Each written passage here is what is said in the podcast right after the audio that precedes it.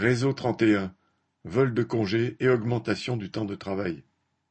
Après ceux de Toulouse et Muret-Aglo, avant les congés d'été, c'est au tour des travailleurs de Réseau trente-et-un de Haute-Garonne de subir l'offensive de leurs dirigeants qui veulent mettre en œuvre la loi de réforme de la fonction publique, programmant l'augmentation du temps de travail pour les fonctionnaires territoriaux.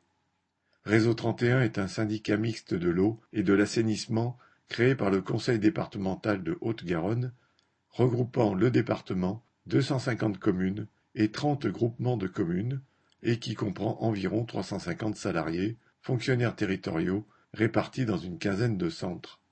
Jeudi 16 septembre, les salariés ont appris que la direction allait mettre en œuvre la fameuse loi. Au programme, 22 minutes de travail en plus par jour et une semaine de congé de quatre jours et des RTT en moins, et la disparition du mois offert pour le départ en retraite, ainsi que l'obligation pour les salariés, s'ils sont malades, pendant des jours de RTT, de les récupérer. Les syndicats ont appelé à la grève lundi 20 septembre dans tous les centres et à un rassemblement devant les bureaux où devait se tenir une réunion direction syndicat.